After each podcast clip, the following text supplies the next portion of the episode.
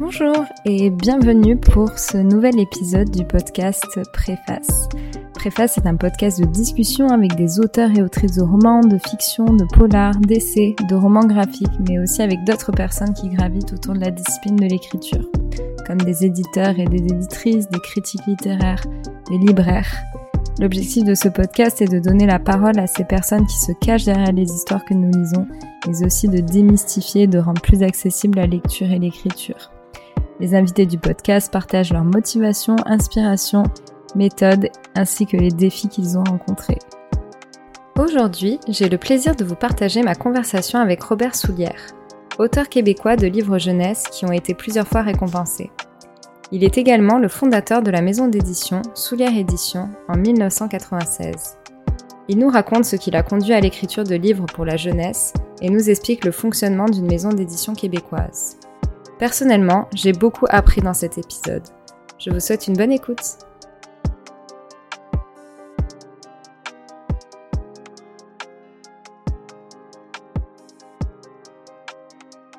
Bienvenue donc, euh, dans, le podcast Préface. Merci beaucoup d'avoir accepté de me rencontrer. Euh, est-ce que tu pourrais te présenter pour les auditeurs et les auditrices?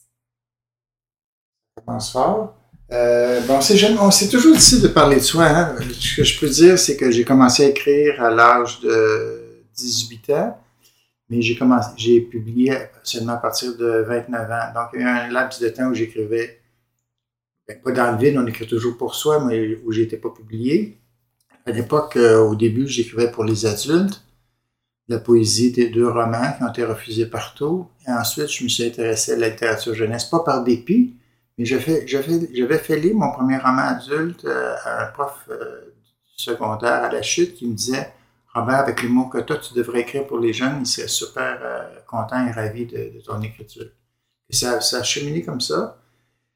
Et j'ai commencé à écrire et à publier en 79 et en 1981, je, suis atterri aux éditions Pierre Tisser pour être directeur de collection pendant plusieurs années avant de devenir directeur des éditions en 87 87-88 jusqu'en 96, après le décès de M. Tisser. Donc, ça a coïncidé. J'aurais pu aller chez un autre éditeur comme le MEAC Jeunesse ou euh, d'autres Québec Amérique ou d'autres éditeurs, mais j'ai préféré partir ma propre maison d'édition sous les éditeur qui a survécu pendant 26 ans. C'est quand même pas si mal dans ce milieu qui est quand même assez difficile, même si on est subventionné, tout ça. Donc, je vais, je vais en rester là pour cette réponse-là. C'est parfait. De toute façon. Sinon, j'aurais pu continuer pendant mhm. une heure et quart. Mais de toute façon, on va revenir, on va rentrer un petit peu plus dans, dans, les détails, tout à fait. Euh, donc, si on remonte un petit peu le temps, euh, quel genre d'enfant euh, étais-tu? Oh là là J'étais un enfant plutôt silencieux et solitaire parce que j'étais un enfant unique. mes parents un seul enfant. Mon père est mort, j'étais très jeune, j'avais 12 ans. Il en avait 39. Donc ça, ça marque vraiment l'enfance beaucoup. Et j'étais plutôt bon à l'école, bon évidemment en français, pourri en mathématiques. Et ce que je voulais surtout, c'est pas aller travailler. Je voulais aller à l'école toute ma vie ou à peu près.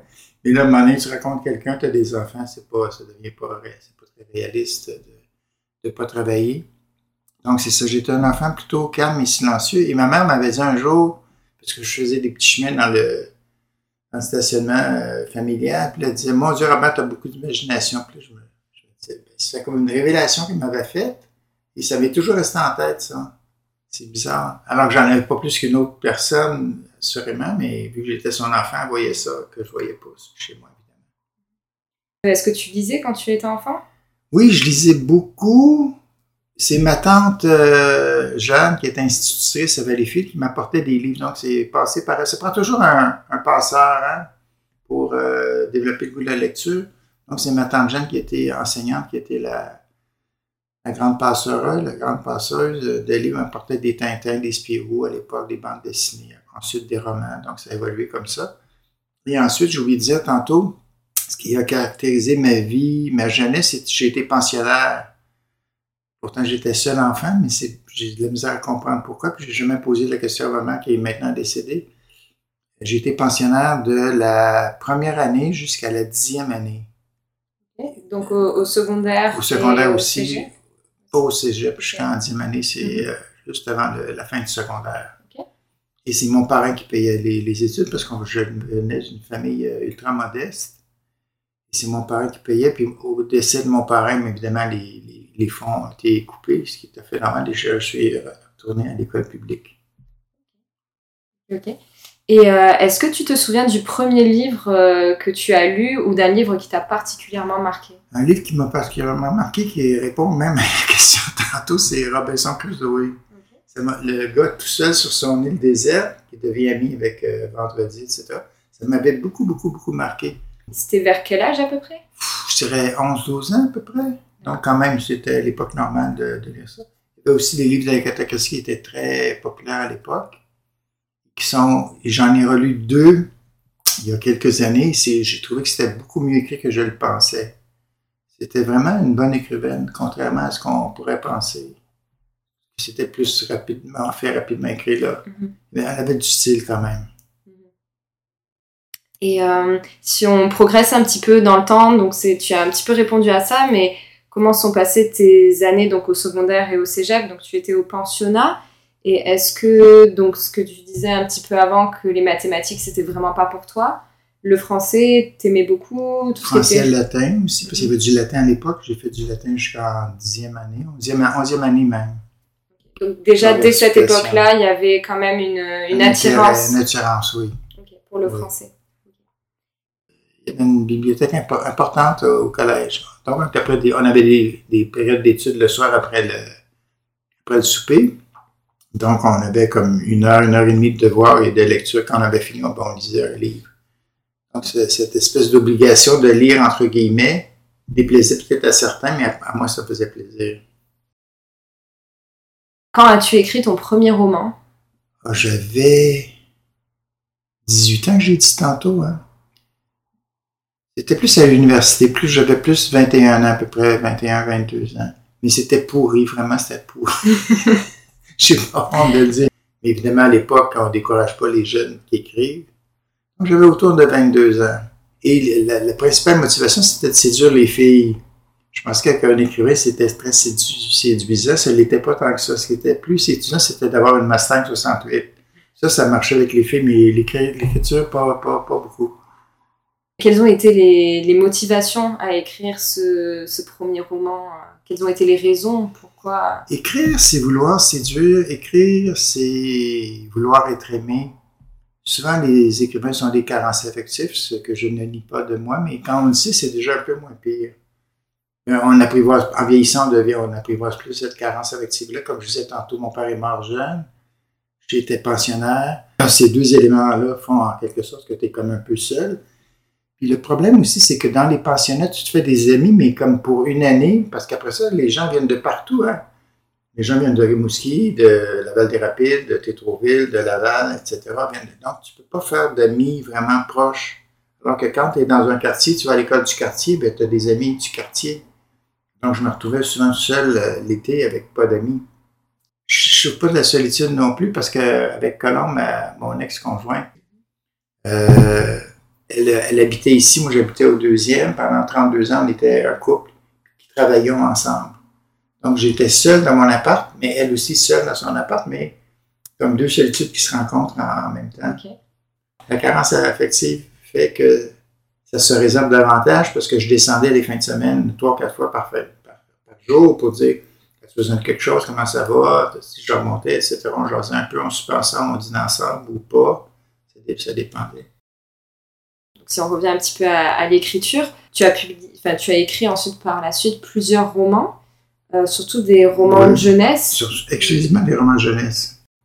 Les premières publications, c'était des albums. Il y avait Max le Machin à la courte échelle et en même temps euh, Le bal des chenilles aux éditions de Serre la même année ou concurremment la, la même année. Et pendant ce temps-là, j'écrivais Le visiteur du soir par la suite. Donc, c'est les albums qui ont été, qui ont été publiés en premier. Donc en fait, vous aviez plusieurs projets littéraires en même En même temps. temps, oui. Mais quand on est jeune, on a plusieurs projets, on veut défoncer des portes ouvertes, on veut écrire beaucoup. Puis euh, le fait de ne pas publier une année me, me rendait triste un peu bizarrement à l'époque. Et c'était les années euh, 80, c'était comme euh, l'âge d'or un peu de la littérature jeunesse. Il y avait avant, avant cette année il y avait peut-être 30 publications par année qui se faisaient. Maintenant, il y en a 800. Donc, il y a eu tout un développement incroyable de la littérature jeunesse. Ah oui, en effet. Même avant ça, la, la littérature jeunesse québécoise a failli périr parce qu'il y avait une année, je ne me souviens plus de laquelle, où il y avait eu deux publications seulement. Le choix de se tourner vers plutôt des romans jeunesse, est-ce que c'était quelque chose de naturel ou euh, comment, comment est venue l'inspiration un petit peu euh? Je sais pas, le premier roman, c'était Le Visiteur du soir, mais avant ça, c'était, c'était l'année internationale de la jeunesse en 76. Et j'ai eu mon premier enfant en 76. Donc, il y avait l'année internationale qui bougeait beaucoup autour de l'enfance, tout ça. Et j'avais acheté déjà pour euh, ma fille à l'époque les albums du culot, l'éditeur belge. Et là, je trouvais que les histoires étaient plates, plates, et les images extraordinairement belles. Puis je me disais, ben, de façon prétentieuse, je pourrais faire mieux. En tout cas, ça a commencé comme ça.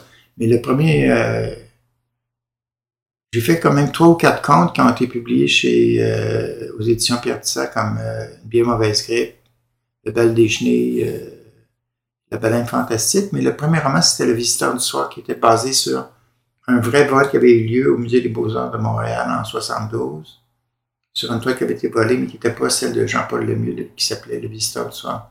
Donc, comment, comment c'est né le, le, ce roman-là, je m'en souviens vraiment pas. C'est quand même euh, Et, euh, de 45 ans. Et est-ce que, euh, de manière générale, dans le processus d'écriture, est-ce que, est-ce que tu mets du temps à écrire euh, euh, les, histoires? C'est un écrivain plutôt rapide, je dirais, mais qui fait un plan assez détaillé, chapitre par chapitre même. Donc, construire un roman, c'est... Parce qu'on écrit pour soi, mais on n'écrit pas pour le lecteur que l'on est. On écrit pour le lecteur qui va le lire. Donc, on peut ménager les effets, les tirer l'intrigue, etc., envoyer l'intrigue d'un côté ou de l'autre. Donc, c'est dans ce sens-là que c'est construit. Je disais tantôt que j'écrivais vite, mais pas si vite que ça, parce que le visiteur de ça m'avait pris. Chaque roman me prenait au moins un an, un an et demi. Ben, Parce que je travaillais aussi en même temps à la commission scolaire à Saint-Jérôme comme agent d'information, donc c'est difficile de faire euh, les deux en même temps. Travailler, voir les réunions le soir et écrire. Donc, j'écrivais aussi l'été beaucoup. Euh, ce que je voulais dire aussi, c'est que dans les années 80, il y avait peu d'hommes qui, qui écrivaient pour la jeunesse. C'est surtout le, chasse gardée des femmes, entre guillemets, Cécile Gagnon, Henriette Major, Paul David, lui. Euh, Suzanne Rocher, c'était elle qui contrôlait, entre guillemets, la littérature jeunesse parce que les femmes de cette époque-là s'occupaient beaucoup de leurs enfants. Alors qu'à mon époque, les hommes commençaient à s'occuper de leurs enfants et je trouve qu'il y a un point, il y a un point commun avec l'émergence de la littérature jeunesse et le fait que les hommes s'occupent plus de leurs enfants que leurs parents, que leurs pères s'en occupaient. Mhm. C'est vrai, je n'avais pas pensé à ce... C'est vrai que c'est un milieu qui doit être quand même essentiellement féminin, la littérature. Maintenant, je trouve, je pense que c'est assez partagé. Il faudrait faire des, des statistiques, là, mais comme nous, chez Sulaire Éditeur, c'est à peu près moitié-moitié, moitié homme, moitié femme. Je pense que les femmes sont encore peut-être plus présentes que les hommes, peut-être à 60 il me semble, je sais pas. Et euh, si on passe maintenant un petit peu plus euh, donc, sur le côté édition, euh, donc quelles ont été les raisons à la création de cette maison d'édition, donc euh, Édition? Bizarrement, je vais le dire, je sais pas comment ça va sortir. C'est comme il y avait une, espèce de mésentente qui s'est installée entre les éditions Pierre Tissard et moi, mais une mésentente cordiale ou amicale, entre guillemets. Qu'on s'entendait pas sur la vision des choses. Et j'aurais pu, euh, comme je disais tantôt, aller chez un autre éditeur, mais j'ai préféré prendre les risques euh.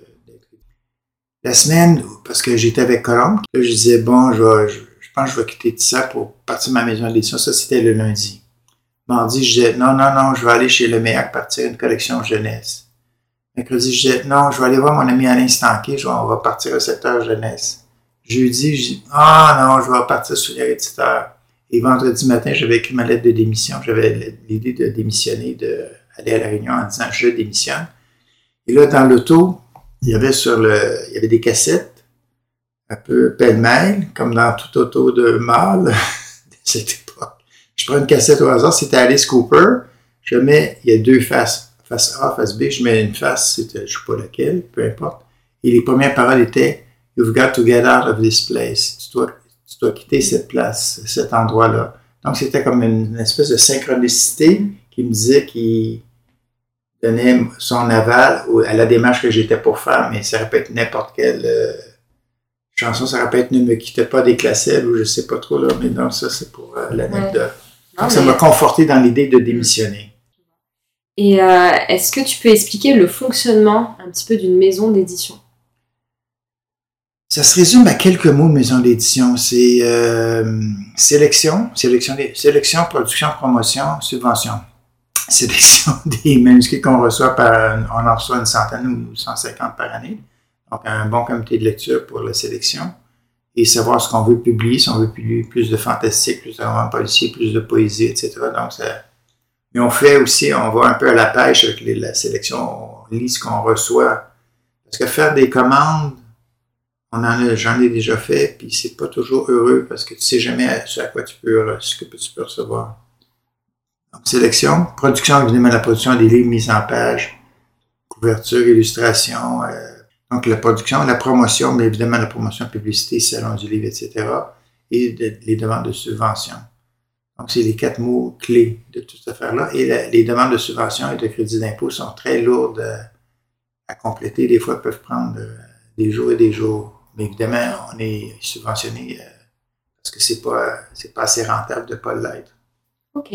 Je ne savais pas. Peut-être les grandes maisons d'édition, peut-être, n'ont pas besoin de subvention ou tout le monde. Tout le monde en a. il y a comme 110, 115 éditeurs québécois, mm. pas tous pour la jeunesse, évidemment mais tous reçoivent des subventions, parce que sans subvention, il n'y a pas assez d'habitants pour euh, venir avec la masse euh, de livres. Et il y a les livres étrangers aussi qui viennent jouer là-dedans.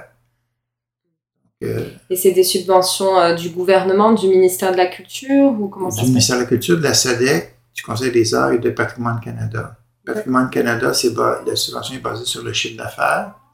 Le Conseil des arts, c'est sur le nombre de titres et la qualité. Il y a un comité des pairs qui analyse euh, assez rapidement quand même. Il analyse la production d'un éditeur, il donne des, points donc, qui correspondent à des montants d'argent. Et la SEDEX c'est financé sur euh, la base des ventes. Donc, plus on vend, c'est l'encouragement à vendre, plus on vend, plus on a de subventions. Mais c'est quand même minime. Sur éditeur reçoit de la SEDEC environ 25 000 par année, ce qui n'est pas énorme crédit d'impôt, c'est relié à la production physique des livres, donc c'est un retour sur les impôts qu'on paye. Donc ça, ça tourne autour de 20 000 par année. Et donc Soulière Édition a commencé avec juste... Avec pas de subvention. Toi, pas de subvention. Pas de subvention. Toi et. Voilà. oui. Et puis aujourd'hui, Soulière Édition, est-ce qu'il y, est y, a une évolution ou est-ce que... Il y a une belle évolution dans le sens où Soulière Édition est en train d'être vendu. Révélation. D'accord. Après 25 ans, j'ai 72 ans, donc il était aussi de prendre une retraite. Et c'est Pierre Labrique, qui est un écrivain de la maison qui va conduire sous l'éditeur pour les prochaines années. Il a seulement 50 ans, donc il a encore beaucoup d'espace et de temps devant lui pour euh, continuer ce qu'il veut faire avec le fond de l'éditeur. OK, c'est une belle histoire. Oui, oui, oui, oui, oui, oui. Puis ça reste familial quand même parce que lui et sa copine vont s'occuper aussi de ça. Parce qu'il y a les grosses maisons d'édition comme Québec Amérique, Boréal, Le Meillac, etc. Et il y a les plus petites maisons d'édition comme, euh, je sais pas moi, Nota Bene, L'Instant même, euh, Liber, Éco-Société, qui sont des, petites maisons plus familiales, entre guillemets. Et, euh, nous, on était, excuse-moi, nous, on était seulement deux, Colombe et moi, mais on avait des pigistes pour la mise en page, les illustrations, la correction, etc. On n'était pas seul. Est-ce qu'il y a de la compétition dans ce milieu-là, dans l'édition, ou pas vraiment? C'est une compétition, je dirais, amicale. Mais en tout cas, de, ma part, je trouve qu'on est tous pour l'amour du livre, le, développer le goût de la lecture chez les jeunes. Donc, c'est ça notre principal, notre principal mandat. C'est sûr qu'il y a une certaine compétition, mais je trouve que c'est une compétition. On est plus des collègues que des ennemis, je trouve, dans ce milieu-là. Peut-être que c'est plus artistique, je sais pas trop, là tout le monde vit quand même relativement bien grâce aux subventions qui nous soutiennent tous, tous minimalement parlant. C'est sûr qu'il y a des maisons d'édition qui sont plus commerciales, entre guillemets, sans nommer de nom, mais c'est leur affaire aussi. Nous, on, on est moins, on est plus littéraire, entre guillemets, puis moins commercial, mais ça prend quand même quelques titres qui marchent très fort pour soutenir ceux qui marchent moins fort. Très intéressant. Moi, je ne connais pas grand-chose au milieu de l'édition. C'est juste la même chose en Europe, je mm. pense. Je vais faire une, parenthèse sur, les, sur, les, subventions. Comme au Conseil des arts, il faut avoir, euh, on, doit faire 6 ou 8 euh, livres, titres euh, seuls avant d'avoir accès aux subvention par titre. À la SADEC, je pense, après un certain nombre de, de, titres aussi. Patrimoine, ça prend au moins 15 titres par année pour euh, avoir des subventions.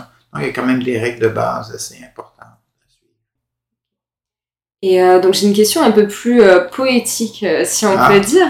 Qu'est-ce que, qu'est-ce que représente l'objet du livre pour toi? Ben, C'est un objet important parce que ben, je crois peu au, livre numérique. On en fait quand même parce qu'il y a une demande. Mais je crois plus à la relation papier-être humain. On est devant nos écrans tout le temps, la télé, l'ordinateur, le téléphone. C'est, les gens attendent au coin de la rue d'avoir un livre, ils ont leur téléphone dans les mains tout le temps. Le téléphone est devenu un désennui total. Les gens se précipitent sur Instagram, sur TikTok, sur euh, donc, on est un peu beaucoup esclave des écrans, donc ça fait changement de, de lire un vrai livre, puis de se reposer, puis de, s'éloigner de l'écran. Et il y a le fait aussi que le livre est un rapprochement entre le parent et l'enfant, le, père la mère. Moi, je lisais beaucoup, beaucoup à mes enfants, qui bizarrement ne sont pas devenus de grands lecteurs, sauf ma fille. Mais les filles lisent plus que les garçons. Ça, c'est comme connu un peu, c'est un cliché, mais c'est ça aussi un peu. Et mes garçons, j'en ai deux qui lisent pas du tout. Un qui lit à peine. Donc, c'est un peu décourageant avec tous les livres que je leur ai lus, mais je ne leur lisais pas du mot à mot parce que je connaissais les histoires. Donc, je racontais plus à partir des images l'histoire, puis on en lisait trois, quatre par, par soir facilement. Là. En tout cas, donc le livre euh, physique, pour moi, est important. Tout comme le journal physique aussi. Est-ce que tu as rencontré des difficultés ou est-ce qu'il y a des challenges euh, et quelles ont été les leçons que tu en as retirées? Ben, chez Sulier, on va commencer avec Sulier c'est peut-être un peu plus facile. Chez Sulier c'était le, le, dur désir de durer, d'être dans la durée, donc faire attention aux finances. Donc, parce que l'argent, c'est le nerf de la guerre. Si tu es en déficit, ça va, ça va pas super bien. Puis nous, on, je, gérais la maison avec le, le chéquier sur le bureau. Donc, on dépense. L'idée, c'est de ne pas dépenser plus qu'on gagne.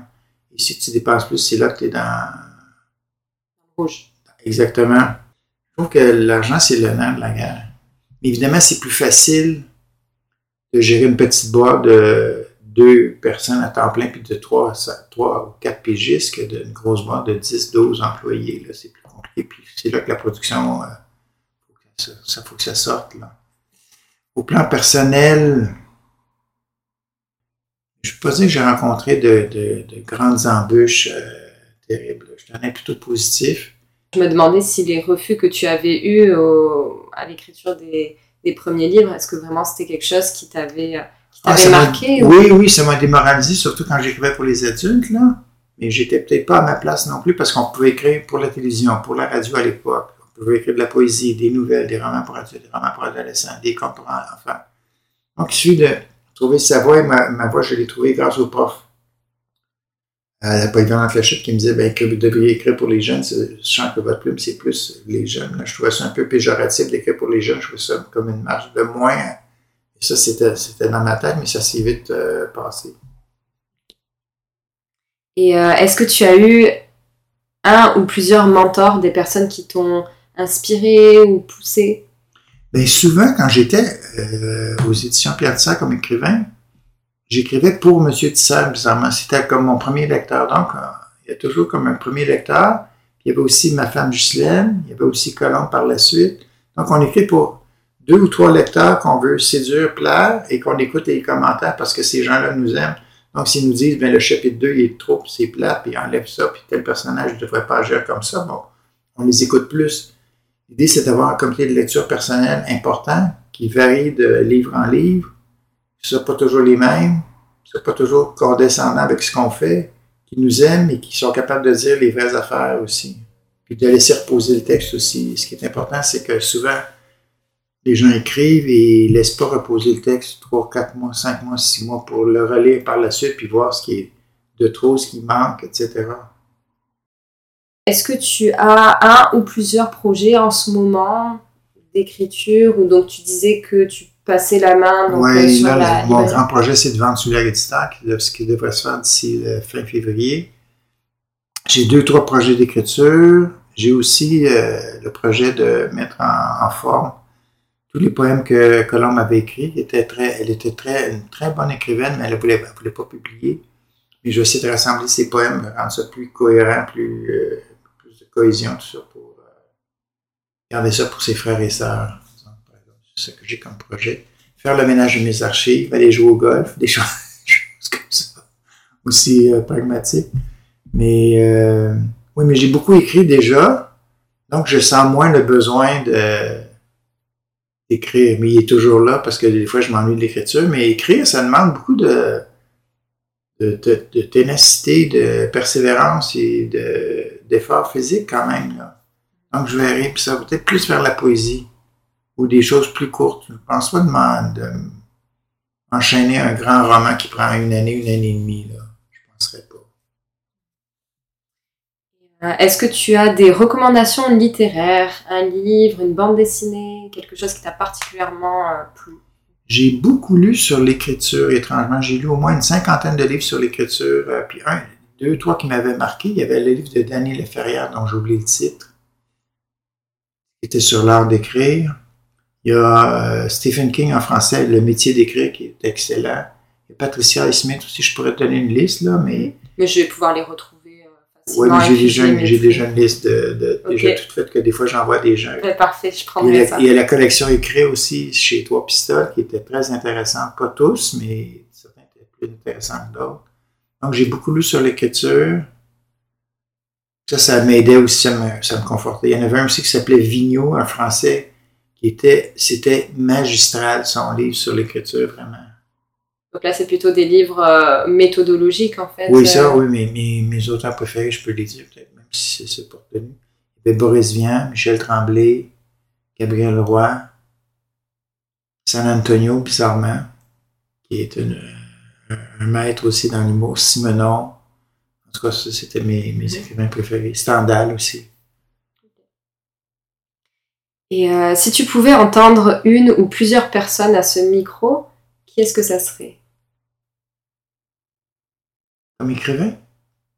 Bah, Plutôt dans le milieu, toujours dans la sphère euh, littéraire, mais ça peut être. Moi, je dirais euh, Gilles Archambault, qui est un peu. Euh, qui a 89 ans, et j'écris à M. Archambault euh, toutes les semaines depuis au moins 5, 6 ou 7 ans. Donc, à M. Archambault, que je trouve très intéressant comme écrivain. Michel Tremblay aussi, c'est un peu des vieux de la vieille, mais quand même. Oui. Hélène Dorion, peut-être la poète Hélène Dorion, qui est très intéressante aussi. Antonine Maillet aussi qui est intéressante, qui est sur ses vieux jours aussi. Je nomme tous des écrivains qui sont un peu vieux, mais avant qu'ils disparaissent, c'est bon de les écouter. C'est une très bonne idée. Ben, je prends en note et puis, euh, je regarderai ça. Euh, comment pourrait-on donner le goût de la lecture à quelqu'un qui ne lit pas? C'est difficile, c'est difficile parce que souvent on dit Ah, c'est important, lire, lisez donc, lisez donc. Mais on peut, c'est comme n'importe quoi. Si tu n'aimes pas faire de la bicyclette, tu dis pas à quelqu'un fait du vélo, c'est super bon pour la santé. Ça ne tente pas de, faire du vélo ou de courir. Moi, ça ne me tente pas de courir ou de jouer au golf. Ça, jouer au golf, j'aime ça, je vais le faire. Mais si tu n'aimes pas ça, je pense qu'il y a beaucoup de gens qui ne se rendent pas dans la tête que le livre, c'est pas pour tout le monde, entre guillemets. C'est pas tout le monde qui aime lire. Puis il faut accepter que tout le monde ne lise pas. C'est comme le cinéma aussi. Mon fils, mon plus jeune fils, ne va, ne va, ne va jamais au cinéma les deux bras tombent. Moi, je, passerai ma vie au cinéma.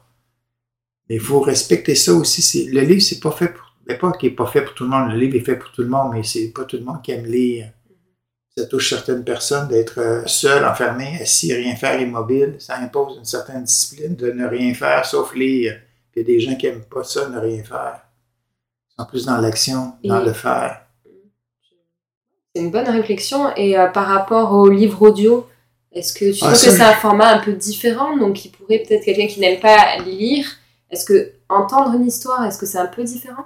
Moi, je trouve que c'est complètement différent. J'en ai écouté beaucoup. J'ai écouté euh, Les Liaisons dangereuses, j'ai écouté Des Simonon, j'ai écouté Annie, Annie Ernaux, j'ai écouté Nelly Arcan, euh, plusieurs autres. C'était, c'est, Fabrice Lucchini, c'est extraordinairement intéressant, mais il faut que tu fasses un long trajet comme Montréal-Chicoutimi ou Montréal-Québec ou Montréal-Ottawa pour écouter ça, parce que c'est ce que je faisais, j'empruntais des livres à la bibliothèque audio pour les écouter dans l'auto, parce qu'un livre audio, ça coûte très cher. Ça coûte 40 ou 45, 50, c'est assez cher. Donc, je les empruntais, à la bibliothèque. Quand j'allais à Québec, ben, à des retours, je, pouvais écouter des livres. C'est très intéressant. Je sais pas si ça, amène, si ça peut amener à, lire un livre. Une chose certaine, se faire raconter des histoires, c'est toujours intéressant. Soit au cinéma, soit dans l'auto. Et euh, donc la dernière question, c'est est-ce que tu aurais un conseil à donner à une personne qui souhaiterait se lancer dans le défi de l'écriture? Premièrement, lire, je l'ai dit tantôt. Deuxièmement, pas trop avoir trop d'attentes, être resté un dans ses attentes, être persévérant, faire un plan, écrire régulièrement. Mais ça, le besoin ou l'idée d'écrire, vient de l'intérieur. On peut pas dire à quelqu'un, même si tu as du talent, parce que j'ai, on faisait des concours littéraires à, la polyvalente Saint-Jérôme où j'étais euh, employé. Il y avait des, des jeunes de 14, 15 ans qui avaient des plumes extraordinaires. on disait, est-ce que tu vas continuer? Il dit, non, non, j'ai fait ça comme ça, puis ça s'arrête là. Donc, c'est un, comme un besoin ou un désir intérieur qui prédomine plus que la volonté d'écrire, je pense. À un moment donné, il faut que la volonté embarque aussi pour le, projet d'écriture. Il faut que ça vienne de soi. certains l'ont, d'autres l'ont pas. Puis certains l'ont pour la musique ou pour le cinéma ou pour autre chose. Ben, merci, merci encore. Ça me fait euh, plaisir. On va descendre un peu pour te montrer la maison d'édition. Je pense que c'est une petite maison d'édition. Oui, oui, oui. Je suis très, je suis très curieuse. Ouais, je suis très curieuse de voir ça. Je te donnerai un livre de chaque euh, collection qu'on a fait. Ah, c'est très gentil, merci.